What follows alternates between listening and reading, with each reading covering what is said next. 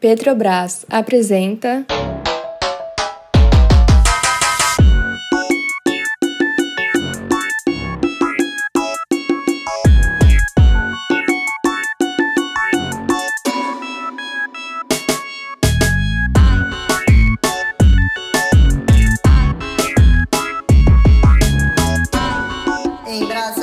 E aí, galera, tudo bem com vocês? Estamos de volta depois de uma pausa de merecida, né, GG? Tudo bem com você? E ato indeterminado. E ato indeterminado quando a banda acaba, mas sem acabar, tá ligado? Tipo Scorpions. Los Hermanos. Aí a gente vai fazer a turnê de reunião, que é hoje. Bom, sem muitas delongas, hoje nós vamos ao Mato Grosso, é isso mesmo? Você quer apresentar aos nossos ouvintes a pauta? Hoje vamos ao Mato Grosso descobrir a história, as personalidades, as curiosidades, as influências que formaram e formam ainda o lambadão cuiabano. Olha aí, chiquérrimo. Mas, como sempre, antes da gente chegar na, na nossa pauta principal, a gente passa por alguns alguns quadros aqui do, do podcast. Começaremos com alô. Você quer começar daí, GG? Eu quero começar fazendo pedindo desculpa. Pode ser? Porque um monte de gente veio falar comigo, mandou umas coisas bem legais, assim, falando que acompanha o podcast, que houve há um bom tempo que maratonou e tudo, mas eu não anotei e aí eu perdi o arroba. E não tem como A você sequela. buscar, né? Não é, não, não é e-mail. O Instagram tem que botar isso pra você, tipo, pesquisar palavras e aparecer ali. Ou não, né? Sei lá. Mas enfim, não, não consegui, eu perdi os arrobas, então desculpa aí a todo mundo que mandou mensagem, eu perdi. Mas nesse ínterim, nesse interstício, eu gostaria de mandar alô para algumas pessoas que eu conseguia identificar que mandaram um recado e que estão ouvindo, acompanhando. A primeira é a arroba Alana Dalmeida, que é daqui de Olinda, inclusive, né? Ela mandou DM, tá feliz de, de encontrar o, do, o Insta, parabenizou o trabalho e estamos também é, felizes de ter uma pessoa nos ouvindo. Eu quero mandar alô pra Renata Pellegrini. Ela mandou um, um DM falando que tava maratonando o podcast. Diga aí, as pessoas realmente fazem isso. Elogiou muito a gente. Falou até de, de Nazaré Pereira. Lembra quando eu trouxe assim? Foi meio que um Uhum. furo, porque não era lançamento, mas eu queria falar. era um disco de 2019. E, enfim, olha aí, que bom que eu falei. Ela disse que ama Nazaré e a gente ficou trocando as mensagens sobre isso. Que bom. Um abraço, um alô, Renata. Tamo juntos. O, eu quero mandar também um alô pra arroba Douglas Alves 3686. Tá aí o DDD. é brincadeira, mas o Douglas elogiou aqui o, o foco que a gente tem em descentralizar o eixo, né, dessa música no sul, sudeste e olhar pra outros lugares, como a gente tá fazendo hoje, mesmo dentro do ali na região centro-oeste, né, que não é norte, não é nordeste, mas ainda assim a gente tá descentralizando de onde a abordagem musical, jornalismo Sim. vai, né? E eu queria mandar um alô pra Leandro Ferraz. Ah, O arroba dele é o nome dele, sortudo. Ele é comunicador de São Paulo, designer. Mandou uma DM elogiando a gente, colocando, falando da gente como referência pra ele e tal. E o Instagram dele é bem legal. Ele tá tratando sobre é, temas de negritude, música e cultura. Muito interessante. Um abraço, Leandro. Feliz pelo contato.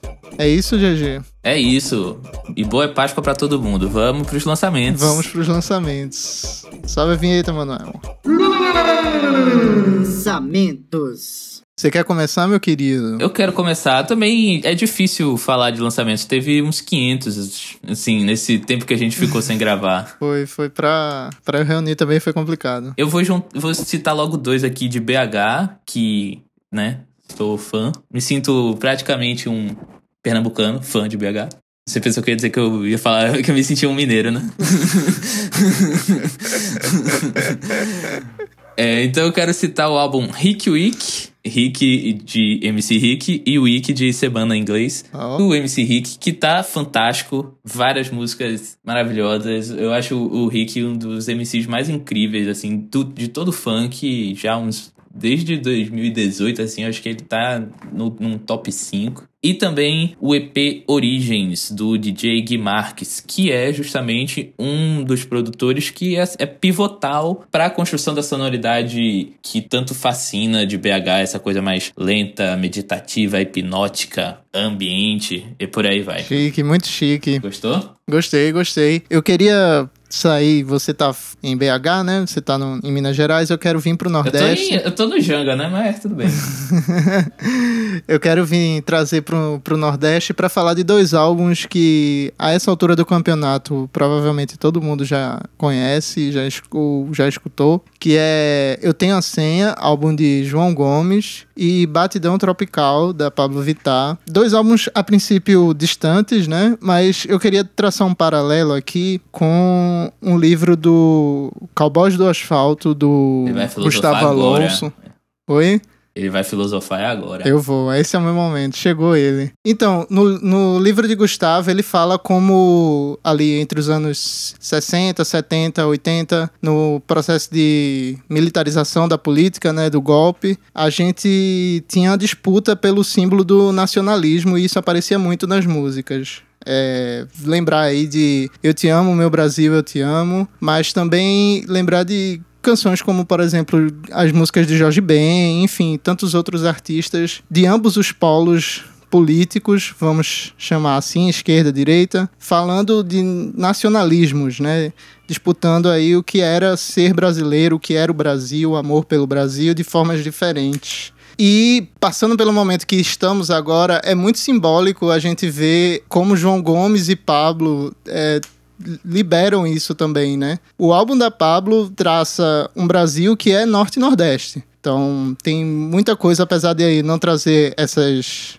Assim, falar sobre nativista, né? Esse olhar nativista de falar do, do- do- da geografia, de falar das belezas do país. Mas quando lançado, ela trouxe esse, muito essa identidade do norte, principalmente, né? Tem uma música que é daqui. Enfim, a Pablo é nordestina.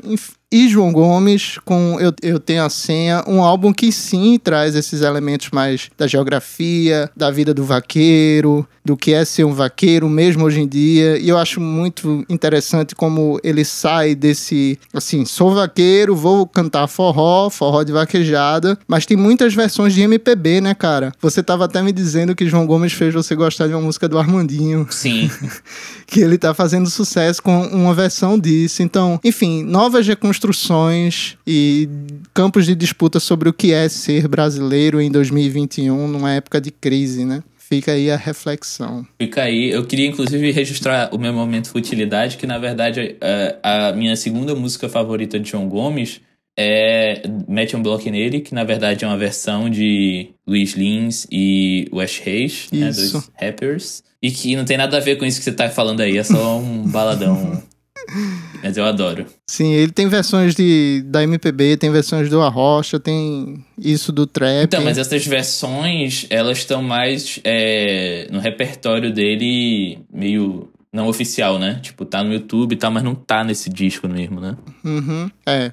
Foi lançado depois, né? Uma coisa meio gravação de ensaio, né? Isso. Mas é muito bom também, vale, vale muito a pena. Continue aí, meu querido. Eu quero falar de Robson. Robson da Bahia, que. Sim, cara é rei dos paredões, né? Mas estava um pouco mais apagado e agora ele tá, assim, no ápice. No ápice, estourando. Estourou um monte de música. Os amigos de Salvador contam que, meu amigo, isso só toca Robson aqui dia de domingo, o dia todo. E aí o que eu quero indicar é o Bailão do Robson, e eu não entendi muito bem se, se é um, foi uma live que ele fez, porque tem vários, vários áudios no YouTube, né? De assim, uma hora, uma hora e pouco. E aí alguns parecem ser de uma live que ele fez, outros parecem ser uma junção de várias músicas, outros parecem uma coisa ensaio assim da banda. Mas recomendo muito, mesmo sem saber exatamente qual é o disco original. Não, não tem erro. Bota lá Robson, Verão do Robson, é, Bailão do Robson. Você vai se divertir. Só tem. Porque é incrível. E o Você- Robson. Você acabou de indicar um- uma pesquisa no, no YouTube, né? Não foi nenhum álbum. É, isso, isso, exato. tá de parabéns, revolucionou aí. Pronto, então, pra ser mais preciso, é o, o, o que eu gosto é o do canal Amo Amo o Meu Pagodão Oficial. O que eu ouço andando de bicicleta. O que é fantástico do Robson é que ele. A banda é muito afiada, é um contínuo, assim, eles ficam tocando por. durante o- uma hora, assim, vão juntando as músicas uma nas outras, como se fosse, né, uma grande jam. E o Robson, ele, ele se apropria das letras de funk é, de um modo muito livre, assim, ele pega uma palavra ou uma frase só e, e solta ali no meio, sabe? Tipo, é, chama o meu vulgo malvadão que tá estourada nos rios e TikToks. Ele pega só o malvadão e ele joga lá no meio e, porra, encaixa muito bem, é fantástico. Virou outra música já, né? É, então, é uma apropriação muito livre, assim, é fantástico. Muito bom. Muito bom. Ah, só uma coisa. O, lembrando, o Robson, ele também pega ah, aquela música Olha o Barulhinho da Cama, que é do funk bruxaria, que a gente já falou aqui. Boa. Mas então, tentando resumir aqui, seguindo com as minhas indicações, queria falar de dois álbuns do rap paraense que saíram recentemente, são muito bons. Então, Tinha que Ser Preto, do Kratos. Por favor, escutem esse álbum. Assim como, por favor, escutem 1999, álbum de Nick Dias. Então, os dois, assim, são espetaculares. Muito bons, muito bons mesmo. Siga daí, GG, que depois eu volto. Eu tenho vários, assim, é, Borogodó, da MC Carol. Boa. E tô pensando muito. É, pra mim é um dos discos do ano, assim, de, de- não só do Brasil, não só de música periférica, do, do universo, do cosmos. Do que pode ser lançado em forma de som. Pra mim, Bo- Borogodó é uma das melhores coisas do ano. Eu gosto muito de como ela é, coloca a sexualidade ali no, no trabalho, né? Pensar a sexualidade como uma coisa uma manifestação de uma energia vital mesmo. É incrível. E eu ando lendo Audre Lorde, a feminista negra norte-americana, lésbica, e tem encaixado muito, assim. As ideias têm fluído, confluído, na verdade. E vou indicar aqui dois discos também de músicas que são seriam enquadradas nisso de música, entre aspas, tradicional, mas que eu a gente não é muito fã desse rótulo aqui. O primeiro é o disco do Bié dos Oito Baixos, artista de, artista de Feira de Santana, lá da Bahia, assim como Robson. É um cara que tocou por muitos anos numa feira, é, num mercado né, público lá em Feira de Santana. E ficou conhecido por um, fazer um samba lá, justamente com essa sanfona dele, os Oito Baixos, que é uma das sanfonas mais difíceis de se tocar, porque ela abre fazendo um, um som e fecha fazendo outro, então é mega difícil, tem que ter muita habilidade de tocar. E é fantástico porque o disco ele capta os sons, assim, ambientes do de onde a a festa rolava, né, antes da pandemia. Então, isso junta e forma. Você tem uma sensação assim de estar lá, quase, sabe? A gravação é pensada como um. Não só como uma documentação do som, mas também como uma- um elemento expressivo. E o disco do mestre Luiz Paixão, Forró de Rabeca, que é fantástico. Luiz Paixão é um dos maiores nomes da Rabeca. É, e estudado assim pra caramba no Brasil e fora do Brasil, muito admirado na França, por exemplo. E é incrível. Eu gosto muito das músicas instrumentais, que é quando você vê a, a rabeca dele ali solando com a maestria, com a beleza, construindo as melodias muito impressionantes. E é isso. Sim, esse disco do, do mestre Luiz Paixão, cara, é, fiquei viciado assim que saiu. Eu tava esperando, né? Porque ele foi lançando os singles e Sim. acompanhando. Lançou um isso aí. single com Siba, com Renata Rosa. Sim, muito bom, muito bom. E pra fechar, duas indicações rapidinhas. Primeiro, poxa, o rei, o deus maior da música, meu Deus do céu. Lazo lançou a Jó, um álbum, depois de algum tempo aí sem lançar, um disco cheio de com inéditas e versões de músicas já lançadas, muito bom. A gente teve a honra de entrevistar Lazo enquanto lançávamos o, o nosso portal, né? Uhum. E também a indicação de, de uma pessoa lá do Instagram que eu fiz igual a você, sequelei o arroba, não, não vou conseguir trazer aqui, mas é um disco muito bom de rap, também da Bahia, Marcola, Marcola Bituca, Cavalo de Troia, confiram também, muito bom. É isso. Depois de três horas, vamos acabar aqui o podcast e vamos pro. Até Tem outro podcast pra fazer, Até né? 15 dias. Não é brincadeira, gente. Vamos seguindo.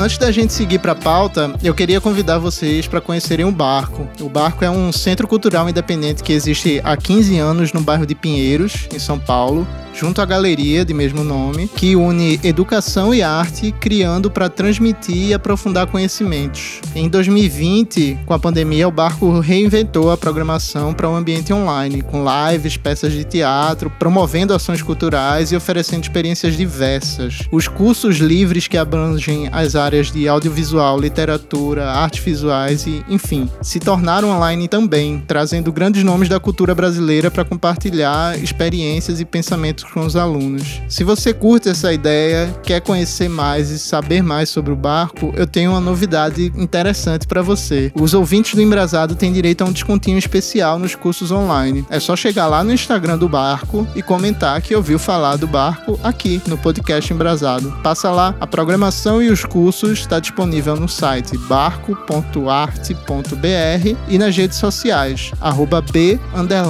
arco, no Instagram e Facebook.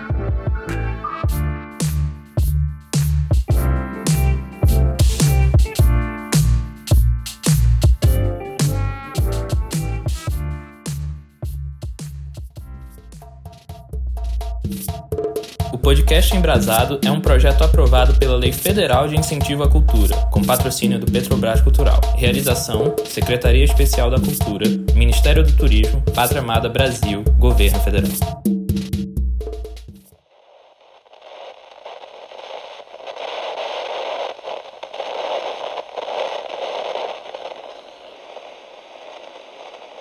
30 de julho de 2000. Eram aproximadamente 20 e 30 da noite quando um Monza tentou fazer uma ultrapassagem na altura do quilômetro 20 da BR-163, entre os municípios de Cuiabá e Jangada, no Mato Grosso. Sem sucesso na tentativa, o condutor do veículo perdeu o controle do carro e se chocou de imediato com uma carreta Scania que carregava madeira. Nenhum dos quatro passageiros do Monza sobreviveu à batida. Um policial da Delegacia de Delitos de Trânsito que esteve no local disse em entrevista ao jornal Diário de Cuiabá o seguinte: Partes do carro tiveram de ser serradas. O Monza se transformou em ferro retorcido.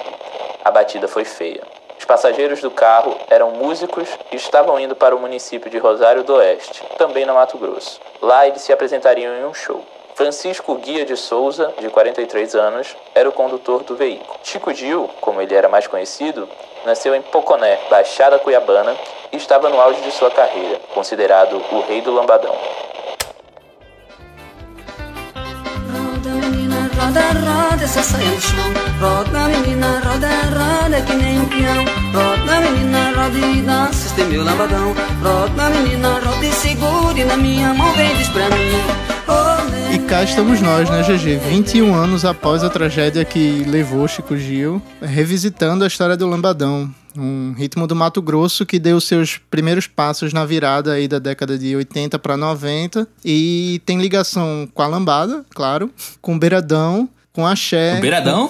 Com, beiradão. Parece que a gente fica se retroalimentando aqui, né?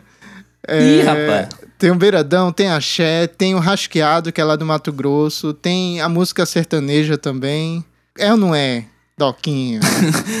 é sim, coxinha. Inclusive, eu vou complementar aí que é um ritmo, né, que continua ativo, ainda vivo hoje, incorporando influências musicais contemporâneas, como funk, né, do sudeste, e também musicalidades latinas. Boa, boa.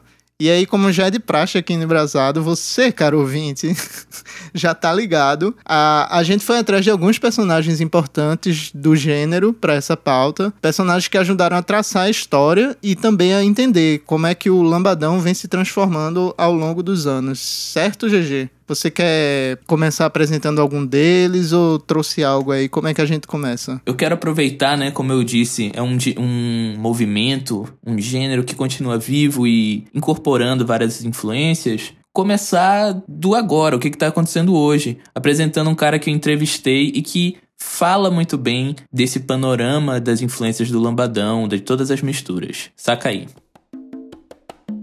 Então, tem lambadão mais pro sertanejo, tem lambadão mais pro, pro carimbó, tem lambadão mais pro forró. Então, o lambadão não é um gênero ET, vamos dizer assim, que é diferenciado demais. Ele é algo que se parece já, porque nós estamos aqui numa, na América Latina e todos os estilos latinos meio que se parecem. Vai ver que o lambadão se parece um pouco até mesmo com o kuduro, né? Que é de lá da Angola, de outros lugares, né? Parecido com carimbó, parecido com axé. Então, o lambadão tem tudo para dar certo porque, assim, é um, um, ritmo como outros. Lógico, com a identidade própria dele, que eu acho que é aí que tá o encanto do lambadão, de ter uma própria, vamos dizer assim, uma própria pegada, um próprio estilo, né? Uma base de guitarra ali própria dele mesmo, do estilo. Encaixou direitinho, viu? Quem tá falando é. Kinyu, também conhecido como Kinyu Mega Show. Foi a voz dele aí que vocês acabaram de ouvir. Ele é cantor, compositor, produtor fonográfico e audiovisual. Tem 46 anos de idade e 27 deles dedicados ao lambadão. Ouve só ele contar um pouco da identidade dele no meio de todas essas influências que ele já elencou aqui pra gente. Eu tento buscar minha identidade própria, né? Com a cara de Quinho Mega Show realmente. É levar a cultura para frente, sim, mas não com o objetivo de, ah, vamos levar a cultura para frente. Não, não é nesse sentido. É ser cultura, ser representante da cultura. Independente de querer ou não querer levar para frente, nós estamos fazendo a nossa parte como artista, como amante da arte, né?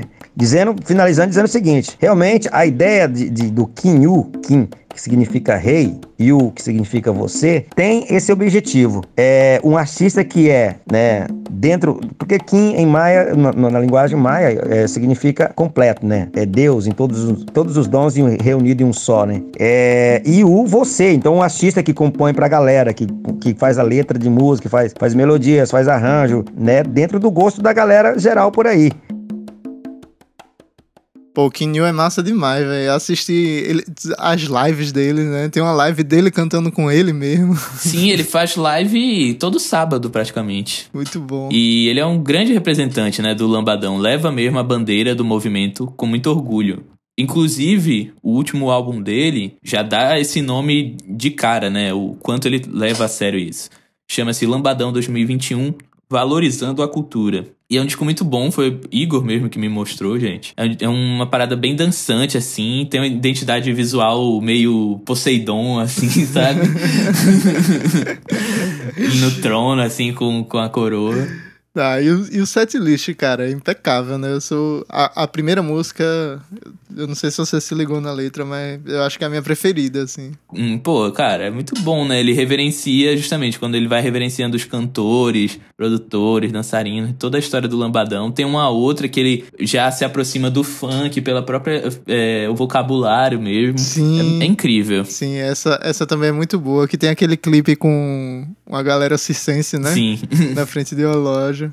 Tá, muito bom. Eu, eu queria aproveitar, deixa, essa, essa primeira música que eu falei, que é a que abre o álbum. Ele fala de uma banda que todo Mato Grossense conhece, que se chama Estrela d'Alva. O primeiro álbum da Estrela d'Alva, velho, é tipo volume 3 do Aviões de Forró aqui no Nordeste, sabe? É tipo um clássico, assim, um, cheio de hit. E quem cantava nessa banda era um cara chamado Zé Moraes. Zé nasceu no município de Barão de Melgaço, no Pantanal, Mato Grossense. Ele chegou com 14 anos em Poconé, que já é outra cidade, e ele começou a trabalhar nos garimpos de lá que é onde vinha ouro de aluvião e a economia local ainda tem essa relação com, com garimpo, mesmo atualmente. Assim, naquela época era ainda mais forte, né? Aos poucos ele foi conquistando sucesso na música, principalmente com a banda Estrela d'Alva, ali na metade dos anos 90. E eu tô contando essa história de GG, uhum. não por acaso, é porque Zé Moraes é considerado, tipo, o pai do Lambadão, tá ligado? Eita pega. o bicho é bom. É, o bicho é brabo. Antes mesmo dele tocar na Estrela d'Alva, ainda nos meados dos anos 90, ali na virada, né? Uhum. De 80 pro 90, ele já tava pensando em acelerar a lambada paraense e misturar com as músicas de tradição mato-grossense, assim, como, por exemplo, o Rasqueado, né? Uhum. Eu conversei com ele e se liga aí um pouco dessa história. Opa, isso aí, meu amigo.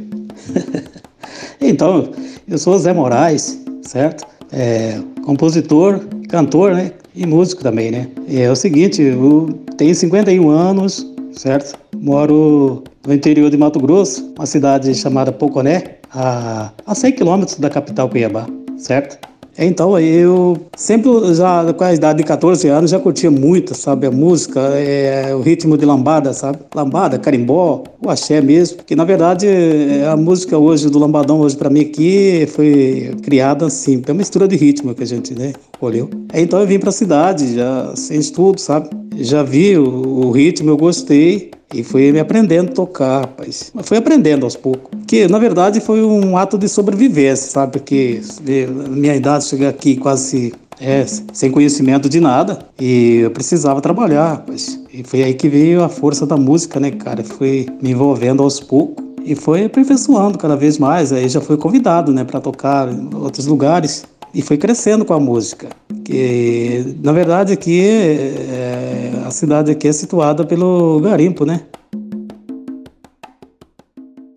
Curioso ele falar isso, né, de um ato de sobrevivência. Justamente a gente falou, discutiu isso quando a gente preparou aquela série de reportagens sobre a história do brega funk na Vice, isso em 2000 e bolinha, acho que 17. E porque foi a mesma lógica, né? De adaptar o ritmo para começar a ganhar mais visibilidade e tudo.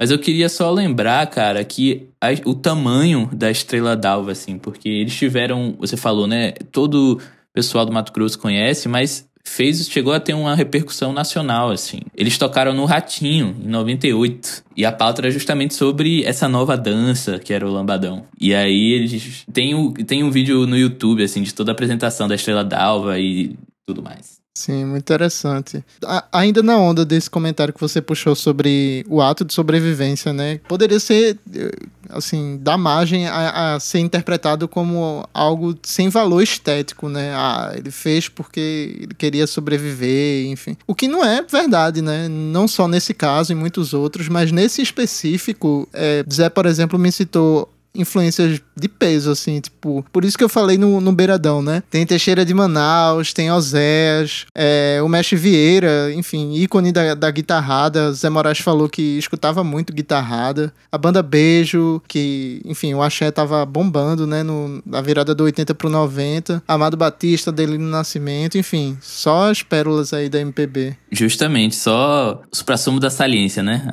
A, a dançância, a crocância. Mas aí, para processar tudo isso e transformar num, numa expressão matogrossense, né?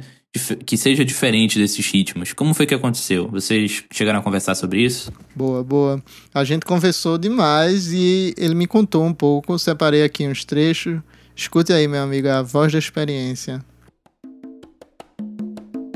Veja bem, é porque a gente já tocava a lambada, já, já tinha o ritmo do carimbó. Aí então a gente resolve, resolveu a compor as letras, que da lambada quase não cantava, né? Então era porque é, a lambada muda bastante, sabe? A lambada ela tem vários, vários ritmos, mais acelerado, diminui mais um pouco, bem lentinha, como o Carlos Santos, por exemplo.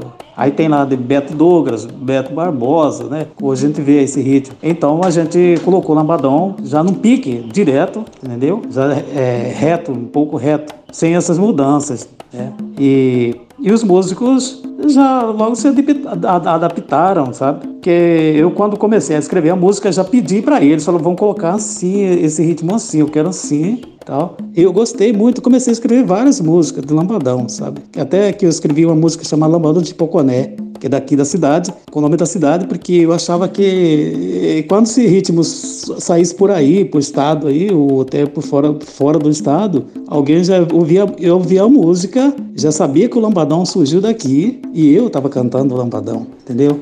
Eu, eu, eu tinha essa preocupação, sabe?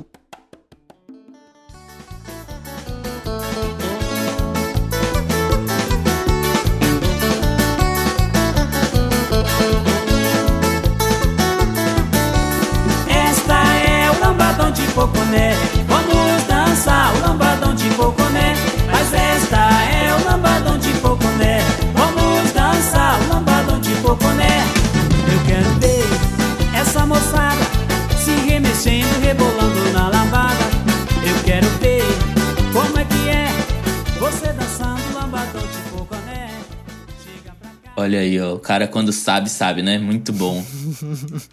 Demais.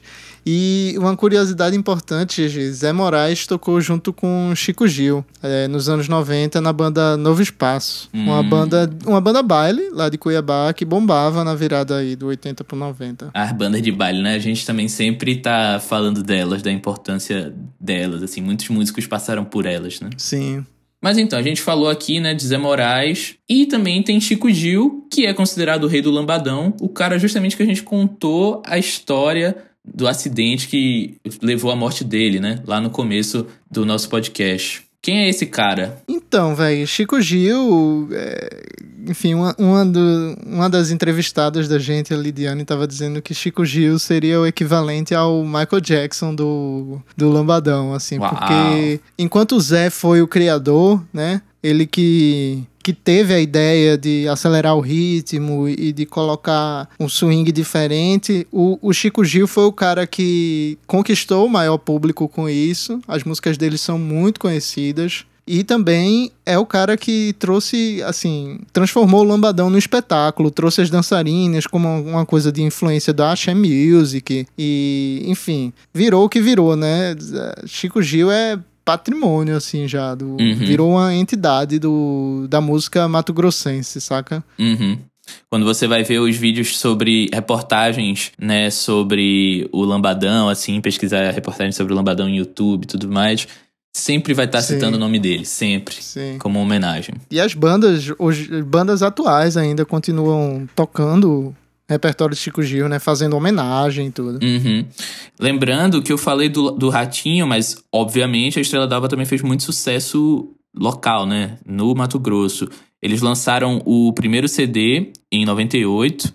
E, assim, nesse primeiro trabalho mesmo, assim, do registro deles, é, já teve muito sucesso. E uma das canções que mais é, estourou, que mais tocou, foi uma chamada Vou Dançar com Essa Menina, que, que é justamente Amo. a segunda, a segunda faixa do, desse CD, que só tinha o nome da banda, não, não tinha título nenhum, é só o nome da banda. Mas aí eu fico me perguntando, cara, porque lançar um CD em 98, 99 era muito complicado, né? Nos anos 90 a tecnologia não era tão amplamente acessível assim como é hoje. Pessoal ia pro Rio de Janeiro, pra São Paulo gravar, né? Sim, a própria mídia CD era novidade, né, cara? Quem tava por trás dessa história era um cara que se chama Alcemar Matos. Ele produziu os primeiros discos do Lambadão a partir do Estúdio Terra, que era né, propriedade dele, ainda existe, na verdade, e era naquela época, ali entre 90 e 2000, um dos poucos de estúdio de gravação em Cuiabá. E daí você tira, por exemplo, por lá passaram não só artistas do Lambadão, mas também artistas do rasqueado, do sertanejo, enfim, o cara se tornou assim um vetor de lançamento importantíssimo, né, para a música é, mato-grossense de forma geral. Eu conversei com ele sobre a importância do, do estúdio Terra e também sobre as contribuições dele pro Lambadão. Destaca aí como ele conta essa história. Olá, eu sou Alcemar Matos, sou produtor musical e técnico de áudio. Trabalho nessa área há 30 anos, hoje eu tenho 51. E é isso aí. E como eu tinha banda e, e- e gostava de trabalhar no estúdio, era, era mais tranquilo para mim, porque o, o artista chegava, eu tinha todo o equipamento, eu tinha banda. Às vezes o artista chegava que não tinha banda, eu tinha, né, como fazer. E eu queria trabalhar com isso, então, de certa forma, eu facilitava, dava condições para os artistas estar fazendo suas gravações. E aí comecei é um dos fatores do lambadão. Mais precisamente, fiquei conhecido porque um do- do- do- do- dos artistas, porque eu gravei todos, todos os, os lambadeiros, Estrela d'Alva, é, os, é, os Maninhos, é, Banda Signo, Escorte Som, enfim, todos que na época foi um movimento muito grande. E era legal porque eu tinha, eu fui adquirir esse conhecimento com as bandas, então eu interagia, eu participava, eu queria que ficasse bom, aí eu pegava o instrumento, ajudava nos arranjos, tudo para ficar bom o trabalho, que era meu interesse divulgar o meu estúdio. E com isso a gente fazia. Um detalhe do, do Chico Gil, né? Na época, o Chico Gil se apresentou, ele não tinha banda. Então, eu falei, não, vamos, é, vamos ver a sua, sua música, eu tenho como fazer, né? Onde ele apresentou as suas primeiras músicas e eu é, gravei para ele, como eu já tinha noção do que que era as guitarras, então eu fazia os arranjos para ele, ele apresentava a música para mim e eu fazia os arranjos, interagia com ele, o que que você pensa, você quer um arranjo do quê? Ah, eu quero de guitarra, ah, eu quero que use um teclado, então eu ia fazendo sem, assim, sem muita pretensão, né? Fazia com, com carinho, como sempre, meu trabalho eu, eu procuro fazer bem feito. E graças a Deus foi um do, do, dos trabalhos que deu muito certo. Muito massa, né? É muito legal ouvir pessoas do, do, dos estúdios, né? Porque eles têm muitas histórias, assim, e tem uma visão de dentro que é muito legal. Um dia a gente estiver no, no Mato Grosso, a gente vai conversar com ele pessoalmente, que aí é que ele vai contar mais história mesmo, né? É, ele me convidou, cara. Quando eu fui pedir, né, pra entrevistar, ele falou: Ah, você pode vir aqui no Estúdio Terra? Eu fiquei, poxa. Mas então, vamos recapitular aqui a nossa conversa pra gente não, não se perder, né? A gente falou do som e das referências que formaram o Lambadão, falamos dos músicos pioneiros, né? E também dos que ajudaram a, a levar o, o Lambadão para um outro patamar, assim, de reconhecimento de visibilidade. Falamos também como a música foi desenvolvida e gravada. Agora falta falar de mercado, né? Como é que foi se formatando o circuito do Lambadão no Mato Grosso, conquistando público e, e conquistando é, as suas comunidades? Boa, boa. Então, aí é que entra Lidiane Barros, mestra em estudos de cultura contemporânea pela UFMT. Eu conversei com ela sobre um tópico que ela traz na dissertação de mestrado e eu acho muito interessante na história do Lambadão, que é os quintais das casas nos bairros das periferias de Cuiabá. Esses quintais, GG, eles se tornaram um palco, assim, para não só palco, mas assim, as casas de shows de muitas festas de lambadão, saca? Uhum.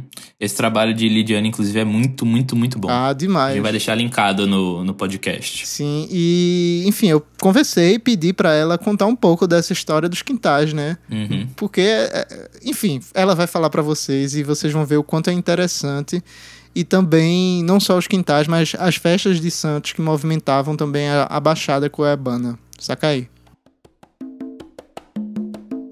É, eu sou Lidiane, eu sou jornalista aqui em Cuiabá. Eu atuo nesse segmento da cultura já há mais de 20 anos, né? Eu me formei em 2001 e desde então entrei numa redação de jornal impresso já trabalhando na editoria de cultura, né? Então, assim, na origem, a gente tem a Baixada Cuiabana, que é uma região periférica do nosso estado, que é um estado hoje o quê? que a gente é conhecido como agricultura, pecuária, né? Estado da soja. Então, essas cidades ribeirinhas, elas estão à margem né? Porque comunidades ribeirinhas estão à margem, né? Sempre estiveram, né? E continuam. Então essas pessoas elas faziam as tradicionais festas de santo, né? Tem muitas festas de santo na Baixada Cuiabana, assim, é, é, é um, a cultura é marcada pela religiosidade. Então nessas festas de santo é que, que essas bandas se apresentavam. Mas ao mesmo tempo lá em Cuiabá e Várzea Grande, né? Que é a região metropolitana, é, muitos, muitas casas nasceram dos quintais né? As pessoas pegavam e falavam, vamos fazer um baile de lambadão, vamos fazer uma festa de santo aqui, que também tinha lá, e vamos abrir pro povo, né? E aí eu tenho até imagens, assim, que você vê que o muro da casa, o cara abriu uma, né, um vãozinho para pegar os tickets, e no meio lá das coisas da arrumação deles estão os varais, as roupas secando. Então, assim, muitas casas, assim, falava assim, a, a residência do Gonçalo. A residência do Gonçalo era um clássico. Então, assim, você ouvia propaganda na TV falando do baile de lambadão e falava na residência do Gonçalo, entendeu? E aí também tinham esses nomes muito curiosos, né? Era Baianinho, tinha a Cabana da Dudu, a Cabana da Dudu também não tem mais. Então hoje a gente tem acho que umas duas ou três grandes casas em Cuiabá e Várzea Grande e o resto é tudo show, aqueles shows ocasionais, né, que, que são de pro, produtores realizam e festas tradicionais de santo que não pode faltar. Cara, é muito louco, né? Porque a gente viu no episódio das bandas de lata esses quintais das periferias tendo um papel muito importante também, né? A gente vê na história do samba também os, os quintais, os fundos de quintais das pessoas tendo um papel importante pra se formar os grupos, pra acontecer as rodas e, né, e daí se formarem bandas e tudo mais. Mas no caso do, do Mato Grosso, do Lambadão, isso é muito mais eh, forte, né? Talvez. Porque vão formando as casas de show ali, in- inclusive intitulada com os nomes dos donos da casa, não é isso? Sim, sim. E é, ela fala, né, no, no áudio aí, mas como o GG falou, a gente vai deixar o link para a dissertação para vocês acessarem. E na dissertação tem fotos. Então, fotos que muito- são muito interessantes assim para visualizar, já que nem tantos casas de shows hoje ainda têm o formato de quintal. Né? Passaram mais de de oito anos aí desde que Lidiane publicou a dissertação dela, mas enfim, a, a brincadeira com o privado e, e o que é espaço hum, é, híbrido, né? Assim, porque Sim. é, é a casa da pessoa, mas é também a casa de show, assim, do Lambadão, né? Sim. É muito, muito, muito massa. É tipo isso. aqueles restaurantes que você vai que é a casa da pessoa assim, sabe? De comida caseira.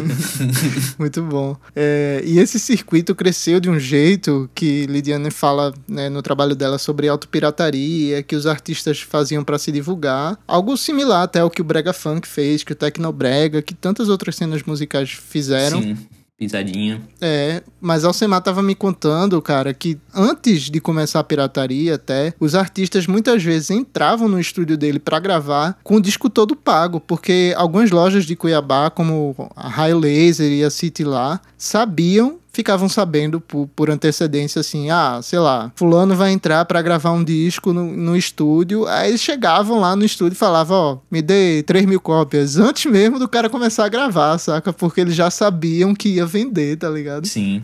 Pô, incrível, né? É, e eu vi o, a Estrela Dava falando em entrevistas da época que eles vendiam assim, estavam com 14 mil discos vendidos. Imagina o quanto isso. O quanto esse número não aumentava se a gente fosse considerar a fita cassete e, e todos os pirateados, né? Mas então, ali, né, entre. Então, entre 90 e 2000, o cenário era esse. O Lambadão tava saindo da Baixada Cuiabana, entrando nos quintais das periferias da capital e já vendendo milhares de discos. né? Perfeito. Isso numa época em que o rasqueado tava ganhando corpo, né? Então o que, que rolou com o rasqueado? Então, eu conversei com a galera, né, os entrevistados, perguntando sobre o rasqueado também. É, acabou meio que perdendo espaço, né? Um dos ritmos que influenciou tanto o Lambadão. O Uhum. Alcemar tava me dizendo que, às vezes, os músicos que tocavam rasqueado, gravavam no estúdio dele e tal, é, tocavam rasqueado de tarde e aí de noite iam tocar lambadão, sabe? Uhum. Uma das entrevistas que está presente na dissertação de Lidiane talvez seja útil para fazer a gente pensar sobre isso, que é Wilson Cigano, um dos integrantes da banda Os Ciganos, também uma banda muito forte do Lambadão lá, ainda em atividade. Uhum. Ele fala pra, pra ela que o rasqueado meio que, assim, se cristalizou mesmo como um modelo de cultura popular, sabe? Aquele que se vende na TV e tudo mais, institucionalizado. E ele fala que é, isso acontece porque o rasqueado estava mais ligado à simbologia cuiabana, né? Da capital, enquanto o, o Lambadão é da, da Baixada, né? Do, de Poconé e tudo mais. E não não tava mais tão forte quanto o lambadão no- na contemporaneidade, vamos falar assim, que é coisa do- de ser capitalizado, né? O lambadão, ele tava dialogando com, com coisas que estavam acontecendo no dia a dia das pessoas do urbano, assim, enquanto o rasqueado tava mais falando de, de símbolos da paisagem e coisas do O tipo. rasqueado foi meio que empurrado pra uma certa folclorização, né? Isso, GG. E o Perfeito. Lambadão era coisa, era música pop, né? Assim, absorvendo tudo que tava rolando naquele momento, como ainda hoje faz, né? Como a gente falou, tá absorvendo o funk, por exemplo, o sertanejo. e se formatando enquanto o que o mercado esperava, né? Por exemplo, ser tocado só o cantor e o teclado eletrorrítmico, por Sim, exemplo. eletrorrítmico. É. Tá bom. O bicho é bom. O bicho é bom. Gostasse. Agora você falou isso, né? Das demandas de mercado e tudo. E aí eu queria puxar aqui, porque um outro assunto, porque o Lambadão ensaiou e até empacou mesmo alguns, algumas músicas nacionalmente, né? A estilos pop som teve uns clássicos, né? Toque Toque DJ, essa é hit intergaláctico. Eu, eu fui em Marte dia desses, estava tocando. A galera tava tomando tomando tomando um negocinho no bar e ouvindo essa. Nuvem Passageira também, mas a gente nunca mais viu um artista mato-grossense conquistar um público nacional cantando o lambadão, né? A gente viu foi, sei lá, o Lambaçaia, que é uma banda baiana e que a gente já citou algumas vezes por aqui, lançar um disco no estilo do lambadão. Quer dizer, buscando mercado no Mato Grosso também, né? Sim, sim. E é um episódio curioso porque, por exemplo, escutando o, o, disco do Kinyu que a gente tá citando aqui, por favor, gente, escuta, esse disco é fantástico eu enxergo ali pelo menos umas quatro músicas, assim, cutucando o Lambaçaia. Ele não fala diretamente, mas ele cita os baianos, ou enfim, a galera que se apropria do lambadão, que ele sempre tá reafirmando ser uma música do Mato Grosso, uhum. assim, né? Total. E outro ponto que eu fico pensando é a presença quase que exclusiva de homens, né? Boa. Onde é que estão as mulheres do lambadão? A gente vê as dançarinas, né? Claro. Uhum. Mas será que também temos cantoras ou instrumentistas? Boa. É, essa pergunta, é, eu, enfim, enquanto eu pesquisava procurando por isso, não achava também bandas que tinham mulheres cantando, né, tocando. Aí eu resolvi perguntar para Lidiane, e aí eu vou deixar ela responder essa para nós. Manuel, por favor, bota essa aí. Nossa, eu tava atuando em redação esses tempos e eu tentei fazer uma matéria. Eu falei assim, cara, eu quero fazer uma matéria. Quem são as mulheres do Lambadão? O que, que elas fazem, né? Onde que elas estão? Porque eu também não tô vendo. Mas é isso, elas estão dançando, né? Elas são dançarinas de Lambadão. Elas fazem os figurinos. Eu acho que as mulheres apoiam os seus maridos. E eu não conheço nenhuma cantora de lambadão, mas de outro lado, eu fiquei sabendo de uma moça que toca teclado, chama Janaína, Jana Preta. Eu vi ela tocando teclado, eu vou mandar para você o vídeo dela. Cara, ela é foda. ela é massa. Enfim, é um universo ainda, ainda mesmo predominantemente masculino. As mulheres também precisam romper as fronteiras, sabe? Dentro desse universo que está rompendo as fronteiras, a mulher tem que romper a fronteira ali dentro também. E acho que isso dá um artigo, né? Por que, que as mulheres ainda estão em tão número reduzido, né? Boa, boa. É triste, né? E é uma coisa que também rola com vários outros movimentos de periferia, né? E a gente espera que apareçam mais mulheres em outras posições do Lambadão também. É, inclusive apostando desde já na Preta Jana, que Lidiane citou. Eu tava dando uma olhada aqui no Insta dela e tem vídeo tocando de tudo, assim, no teclado. A bicha é, bicha é boa mesmo, versátil, diferenciada, né? Então eu boto fé que daqui a pouco se emplacar uma no, no Lambadão, esquece, filho, esquece. Enquanto a Preta Jana tá tentando, né, aí seu lugar ao sol. Eu também tenho uma coisa interessante do Lambadão para comentar, quase passa despercebido aqui, Gigi, que é como, por exemplo, a, o, o Lambadão tá já chegando na fronteira, né? O Mato Grosso faz fronteira com a Bolívia. É, Lidiane já cita isso no já cita isso na dissertação dela e também nas, no, nas comunidades indígenas, né? Não só ali próximo da Baixada Cuiabana, mas também no, no norte do estado, que é uma área assim que é predominantemente do agronegócio. E se a gente for pensar, né, fazer uma associação direta aqui, agronegócio, música sertaneja, né? É, Lidiana até falou para mim que sim, é no norte do estado, onde o agronegócio é tão forte, é mais comum das pessoas estranharem o lambadão, por exemplo. Mas se está chegando na, na, na, nas, nas comunidades indígenas por lá e também na Baixada Cuiabana. É, é legal, né, ver essas coisas se, se misturando, enfim, criando. O Quinho também fala isso, né, chegando, de, chegando em países vizinhos e estados brasileiros vizinhos, né? Agora, ao, ao, mesmo tempo que a gente vê, né, o lambadão chegando em alguns outros lugares, como é que, por que, que o lambadão ainda não é um, um gênero com a força, com um nome nacional, como, sei lá, o brega funk se tornou recente, né? Ou como é, o lambadão é dentro do próprio Mato Grosso, né? Assim, porque ele não estoura. Isso, não é, eu, eu não sei, cara. Tem vários fatores. É, eu até perguntei isso para os entrevistados também. É, eu fiz a mesma coisa. O Alcemar me falava que, poxa, tá faltando, assim, o governo dar uma forcinha, né? reconhecer o quanto o lambadão é um, um, a cultura mato-grossense e fortalecer isso. Em contrapartida, o governo do estado e também a prefeitura de, de Cuiabá já reconhecem o Lambadão enquanto uhum. é, patrimônio, né? Tanto do estado quanto do município. Mas é, a Lidiane estava me falando, por exemplo, que esses artistas, que, que não deixa de ser uma verdade, né? É importante pontuar, esses artistas estão não têm o mesmo acesso a toda a burocracia dos editais, né? A mesma facilidade de lidar com esses equipamentos públicos que que pessoas que já estão acostumadas a lidar com isso têm. Então também tem que dar, não só incluir, né, de, no, na lei, assim,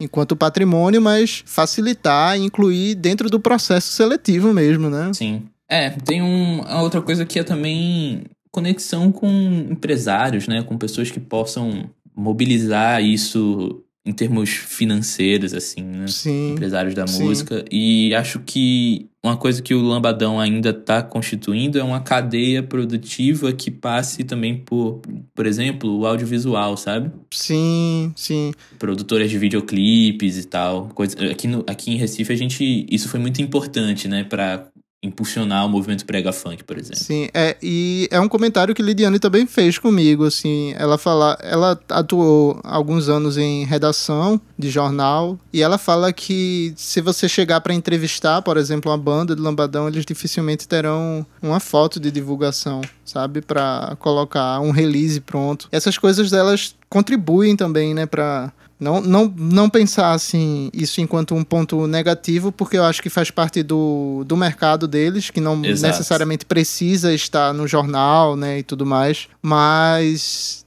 de certa forma se contribui estar no jornal, estar com videoclipe nas redes sociais, para se sair do estado, né? Que é um mercado, pensando no mercado nacional. Com né? certeza.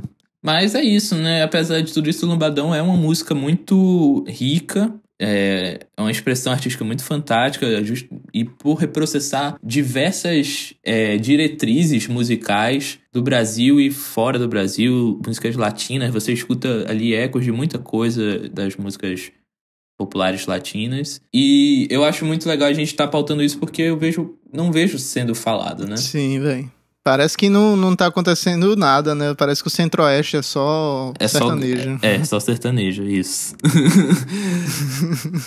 Mas existe aí o lambadão na história e no presente. Pois é. E no futuro, em breve, aí quando o Lambadão for bilionário, né? A gente vai ser lembrado. A gente vai dizer, olha aí, ó. A gente falou.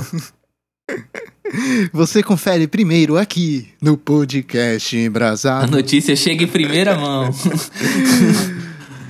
pois bem, é isso. Chega, chega de, de falar bobagem aqui, né? Chega de ficar é enrolando. É isso, vamos nessa então. Vamos nessa. Nos vemos em 15 dias com o espetinho. O último da temporada, hein, gente? Se preparem que o hiato vem oficial agora. um beijo, valeu, GG. Tchau a todos. Beijo, rapaziada. Tchau, tchau.